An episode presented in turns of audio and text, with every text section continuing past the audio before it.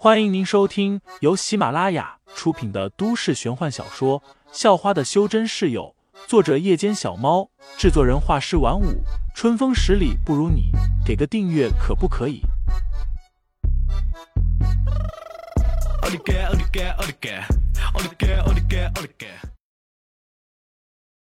第一百三十五章，大哥，你来了。上，在飞到仙种沙漠上空，也就是刚才。娄月明刚发动传承秘法，要对杨风雨出手的时候，他附好了那些花瓣。四架战机的一侧机翼上都被附上了几枚黑色花瓣。而在杨风雨抬头看去的时候，废材低喝一声，触发了所有的黑色花瓣。十几个光球凭空出现，形成的阻力立即就让那四架战机的机翼都断成了两截。看到了这一幕的。不只是杨风雨和娄月明，仰面躺在沙子上的杨青桐、方卓等人也看见了。杨千山、方青兰等人则是听见了轰鸣声。而站在沙丘上的娄月沙、娄飞龙、蓝雨峰等人，在抬头看向夜空的时候，都是眼珠子都差点掉在了沙子上。他们隐约看见四架战机后面还跟着一只巨鸟，还有站在鸟背上、全身都在发光的一个人。把那四架战机给击毁的，估计就是那只巨鸟，还有那个屌人吧。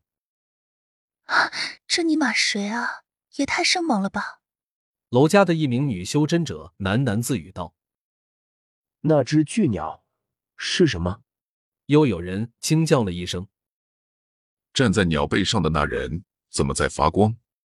那究竟是何方神圣？”兰家的某个修真者说道。废材追在四架战机后面，看了看头顶上的四个降落伞，又看了看地面的火光，还有那两大群人，在心中嘀咕道：“这是那四家的人吗？”在废材纳闷的时候，娄月明已经陷入了无比的惊恐，因为他发现四架战机中的一架是朝着他坠来的，而且速度很快。干！又来打扰我装逼！娄月明大骂了一声，也不管杨风雨了，提着剑又是大喊道：“传承必法，狂！”大喊的时候，他悄然发动了传承必法狂。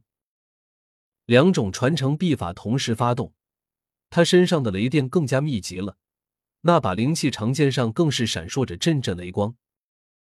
接着，娄月明又大喊一声：“传承必法！”狂雷霸天斩！喊完，他就从原地一跃而起，跳上了半空，朝着那架坠毁的战机飞去。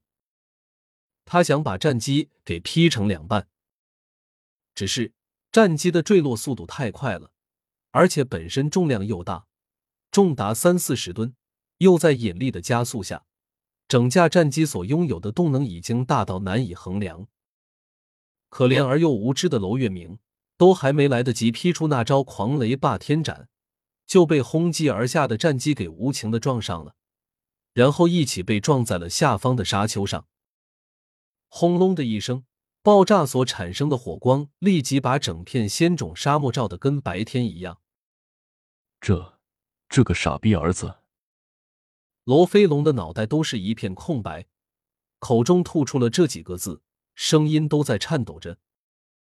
娄月莎也是跟着骂了一声：“这个傻逼弟弟！”望着远处的火光，感受着阵阵热浪，娄月莎和娄飞龙都是不知该怎么办了。一个淬体十层的人，被一架几十吨的战机砸中，还被这种爆炸正面冲击，还能活着吗？这十有八九连骨头都没了啊！想到这，两人的心都是一颤。究竟是哪个混蛋？娄月莎看向天空，几乎是牙眦欲裂，嘴角都在抽搐着。然而，比他的怒火更恐怖的，是继续砸落下来的另外三架战机。这三架战机中的一架，明显就是朝着娄家和兰家所在的沙丘砸来的，就算偏也不会偏太多。娄月莎、娄月龙、蓝雨峰等人可没娄月明那么傻，立即就以最快的速度向外跑去了。那些实力比较差落在了最后面的修真者更是一边跑一边大喊着救命，看起来狼狈无比。别往那边跑！忽然，有人对着右边的六七个人大喊道：“那几个人跑的地方，同样有一架战机即将坠落。”那边也不行啊！又有人大喊道。一时间，乱成了一窝蜂的一大群人，不知道该往那边跑了。紧接着，三架战机陆续坠落到地面，轰的一连串巨响之后，三团巨大的火球瞬间吞噬了整片沙丘。娄家和兰家那数十名修真者，有一大半直接被爆炸产生的火焰吞噬，惨叫声此起彼伏。不过，也亏得他们不是普通人，除了被正面砸中的几个可怜人当场丧命，其他的都没什么大碍，一个个忍着剧痛钻进了沙子里，把身上的火焰熄灭了。听众老爷们，本集已播讲完毕，欢迎订阅专辑，投喂月票支持我，我们下集再见。